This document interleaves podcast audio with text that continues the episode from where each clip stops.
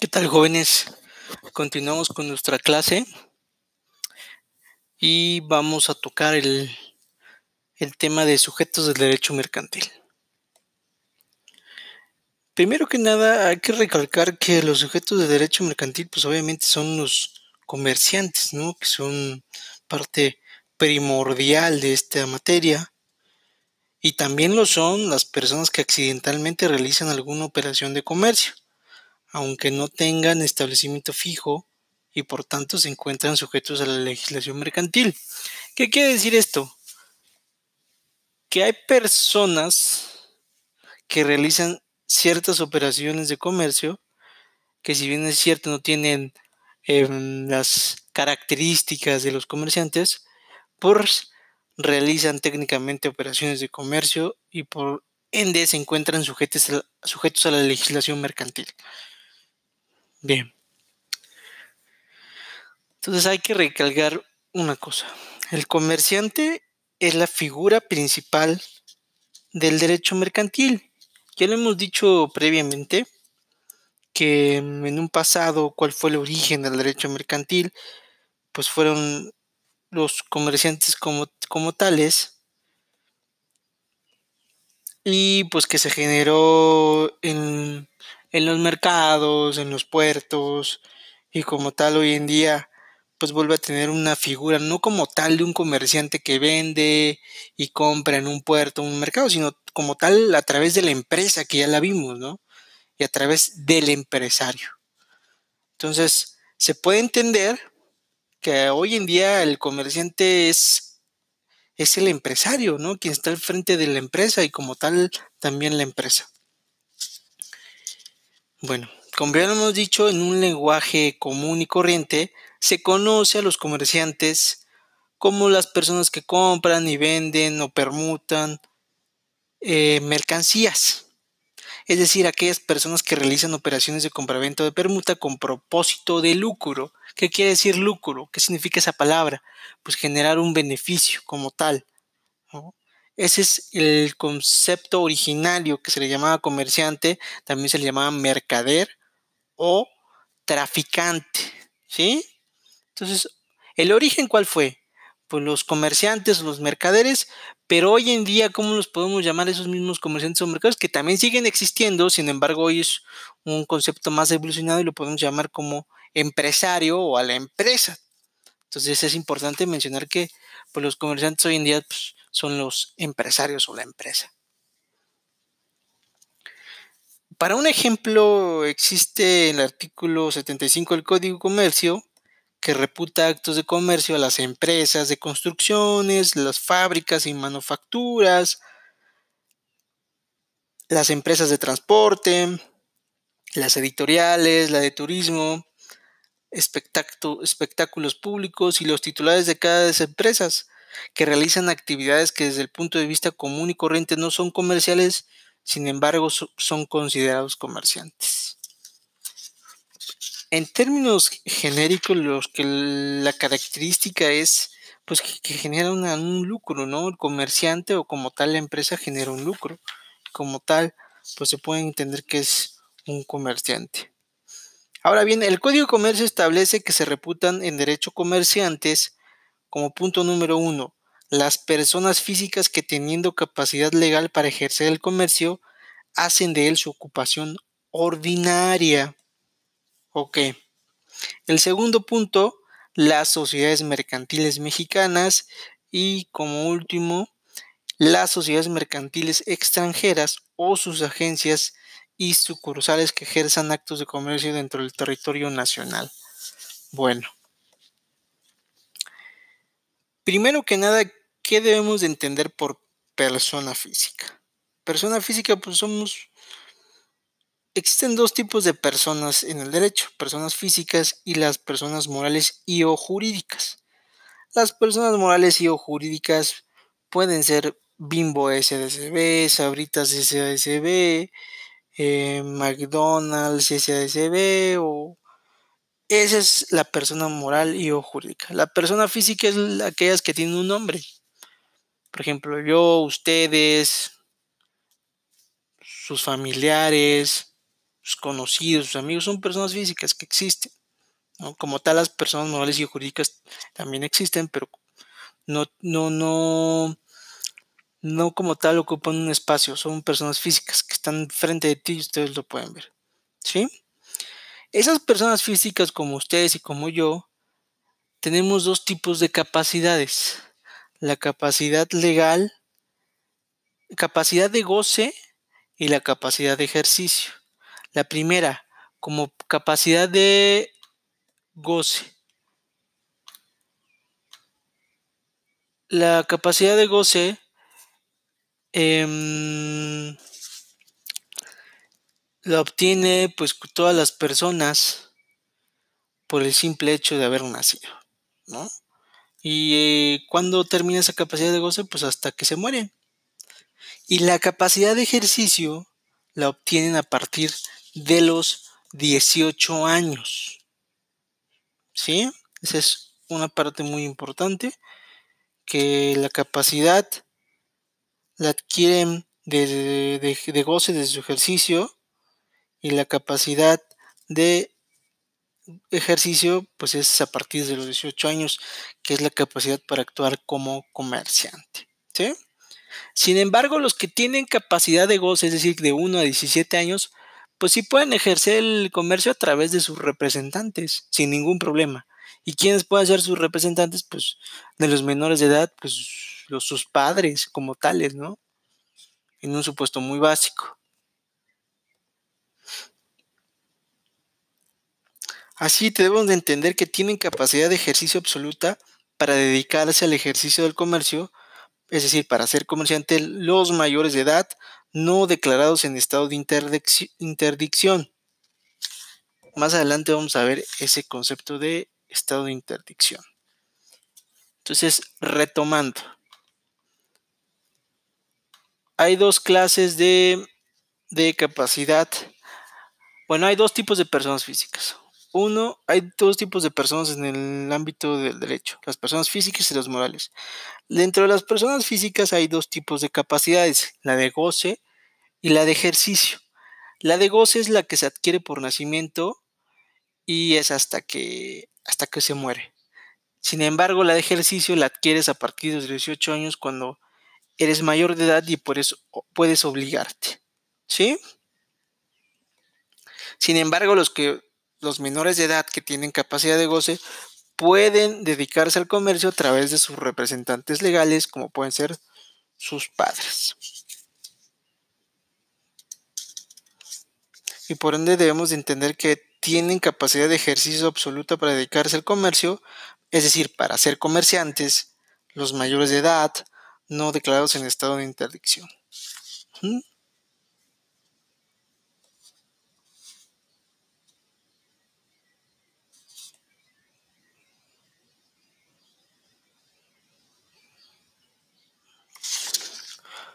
Bien, entonces tenemos que el punto número de la capacidad ya quedó explicada, que se deben dedicar al ejercicio del comercio.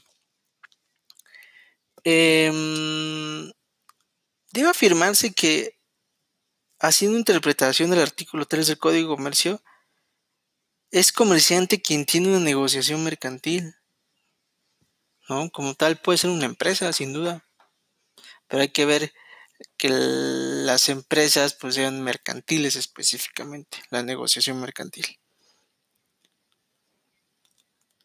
Porque el autor que, que estamos leyendo utiliza dos expresiones, una de ejercicio del comercio y otra de realización efectiva de actos del comercio.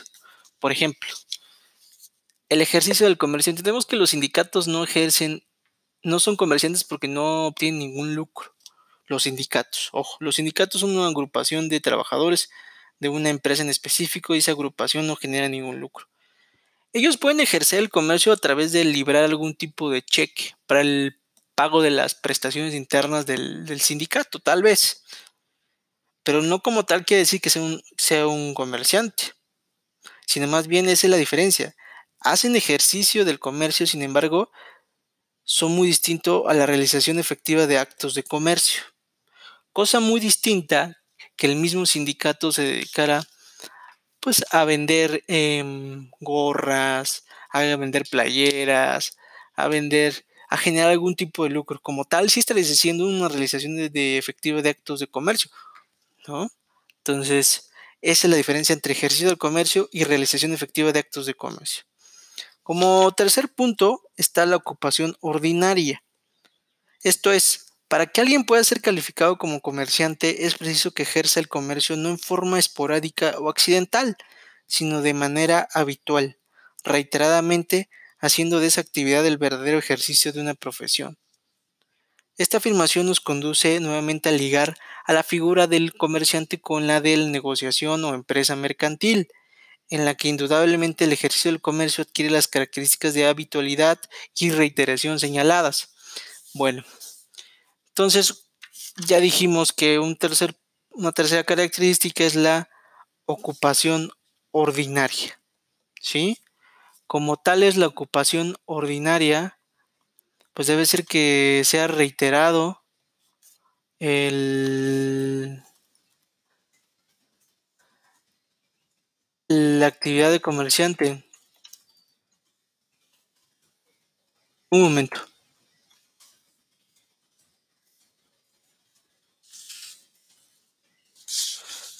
Entonces, ese es el punto. En un, deben de mm, las tres características que deben tener, que es que la capacidad, ¿no? Como tal, si son personas físicas, pues que tengan capacidad de ejercicio. El ejercicio del comercio. Como tal, pues que tengan la negociación mercantil o la empresa mercantil. Y tres, la ocupación ordinaria, pues que sea habitual, o sea, que esa actividad sea reiterada. Entonces, ese es el punto. Una excepción para ejercer el comercio, pues es que sean incapaces. ¿Quiénes son incapaces para ejercer el comercio? Los menores de edad no emancipados, los mayores de edad declarados en estado de interdicción. ¿Qué es el estado de interdicción? Los disminuidos o perturbados en su inteligencia, aunque tengan intervalos lúcidos, aquellos que padezcan alguna afección originada por enfermedad o deficiencia persistente de carácter físico, psicológico o sensorial, por la adicción a sustancias tóxicas como el alcohol, los psicotrópicos o los estupefacientes. Siempre que debido a la limitación o la alteración de la inteligencia que esto les provoca no puedan gobernarse y obligarse por sí mismos, o manifestarse su voluntad por algún medio, no puedan por sí mismos ejercitar sus derechos o contraer válidamente obligaciones. El ejemplo más eh, básico, pues es que no estén bien de sus capacidades mentales. Si no están bien de sus capacidades mentales, no pueden ejercer el comercio y se les puede y se les denomina que están en estado de interdicción. ¿Quién determina ese estado de interdicción? Un juez de lo familiar. Eso a través de un procedimiento en el cual pues un juez determina que efectivamente una persona pues no es no es capaz para gobernarse y como tal están perturbados en su inteligencia. ¿Sí?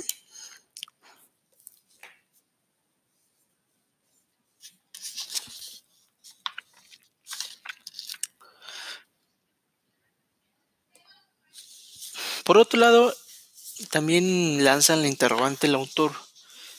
Si ese incapaz tiene un patrimonio, que sus padres le hayan dejado un patrimonio, ese patrimonio no podrá ser destinado eh, al comercio como tal.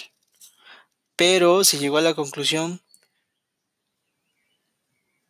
que si esos incapaces tienen una negociación mercantil, es decir, una empresa, quien única y exclusivamente puede decir que esa empresa va a ser eh, dedicarse al comercio, pues es un juez. Un juez debe decir si, ok, es, incapaz, tiene una empresa y como tal, alguien lo va a representar y como tal, eso es patrimonio de ese incapaz. Puede dedicarse al comercio, puede, puede darse, pero un juez lo debe decir. Y en este caso debe ser un juez de lo familiar. ¿No? En, por ahí de los años de 1950 a las mujeres casadas no se les dejaba eh, dedicarse al comercio sin permiso de, su marido. Hoy hoy en día eso es una aberración y hoy en día eso está abrogado. Pero es como dato histórico para que en su momento lo puedan tener. ¿Sí? Sin embargo, hay que entender que cuando una mujer y un hombre se casan, bueno, que hoy en día pueden ser una mujer y con otra mujer, un hombre con otro hombre y, puede darse muchos supuestos, pero cuando existe un matrimonio como tal, eh, hay dos tipos de sociedades cuando uno se contrae matrimonio, la sociedad de sociedad conyugal o la de separación de bienes.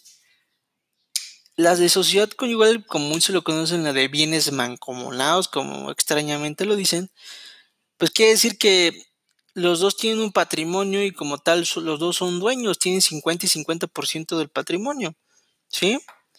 Y como tal, para hipotecar o vender ese patrimonio, pues debe tener la, deben estar de acuerdo las dos partes, es decir, tanto el hombre como la mujer, o los dos hombres, o las dos mujeres, o, los supuestos que se vayan dando en específico, ¿no? Entonces, como tal, es muy importante decir que cuando existe un régimen de sociedad conyugal, pues se debe tener autorización de los contrayentes del matrimonio para que en su momento se pueda hipotecar los bienes, ¿no? O en su momento dedicarlos a la venta. ¿Sí? ¿Quiénes no pueden eh, dedicarse, ejercer el comercio? Los corredores públicos. Como primer punto, los corredores públicos son, más adelante lo veremos, pero es una como tipo, como ejemplo, es un como variante del notario público pero el corredor público exclusivamente se dedica a, celebrar em, instrumentos, actos jurídicos respecto de comerciantes. Pero eso no quiere decir que ellos puedan dedicarse al comercio. Entonces los corredores públicos no pueden eh, dedicarse al comercio. Los quebrados que hayan sido rehabilitados o sea, los que se declararon en quiebra, pues no pueden dedicarse al, al, comercio sino antes hayan sido rehabilitados. Los que por sentencia ejecutoria han sido condenados por delitos contra la propiedad, incluyendo en estos la falsedad, el peculado, el cohecho y la concusión. Bien. Un juez va a determinar en su momento si fueron condenados contra por ejemplo, la falsedad de declaraciones ante una autoridad o por falsear algún tipo de declaración, una falsificación de documentos o un uso. Entonces, ese es el punto para que no se ejerzan el comercio. Asimismo, la Ley Federal de Trabajo señala que queda prohibido a los sindicatos ejercer la profesión de comerciantes con ánimo de lucro. Entonces, como tal, los sindicatos no pueden dedicarse al comercio. Finalmente, debemos decir que los extranjeros, desde luego, pueden dedicarse al comercio y pues así, es, así lo establece el artículo 33 de nuestra Constitución en relación con el artículo 5, siempre y cuando así esté convenido en los tratados internacionales y como tal no exista una prohibición en una ley especial. Entonces, recapitulando, debemos entender que los incapaces comerciantes pues pueden ser los menores de edad, los mayores de edad que están en estado de interdicción, que pues, no tienen una capacidad, están perturbados o disminuidos su inteligencia, no pueden dedicarse al comercio, excepto que un juez lo determine de esa forma. Si es que les heredaron o le dejaron un tipo de empresa o negociación mercantil. Cuando existe un matrimonio sociedad conyugal, pues debe haber la autorización de las dos partes, ¿no? y quienes no pueden ejercer comercio, los corredores, los quebrados y por los que sentencia un juez los decretó condenados por un delito contra la propiedad, falsedad o peculado y el cohecho y la concusión. ¿Sí? Y los comerciantes extranjeros, pues sí pueden dedicarse al, al comercio siempre y cuando asisten los tratados internacionales o no hay una excepción en una ley especial. ¿Sí? En ese sentido, pues vamos avanzando en los sujetos del derecho mercantil, como tal el comerciante. ¿Sí? Nos vemos en la próxima clase.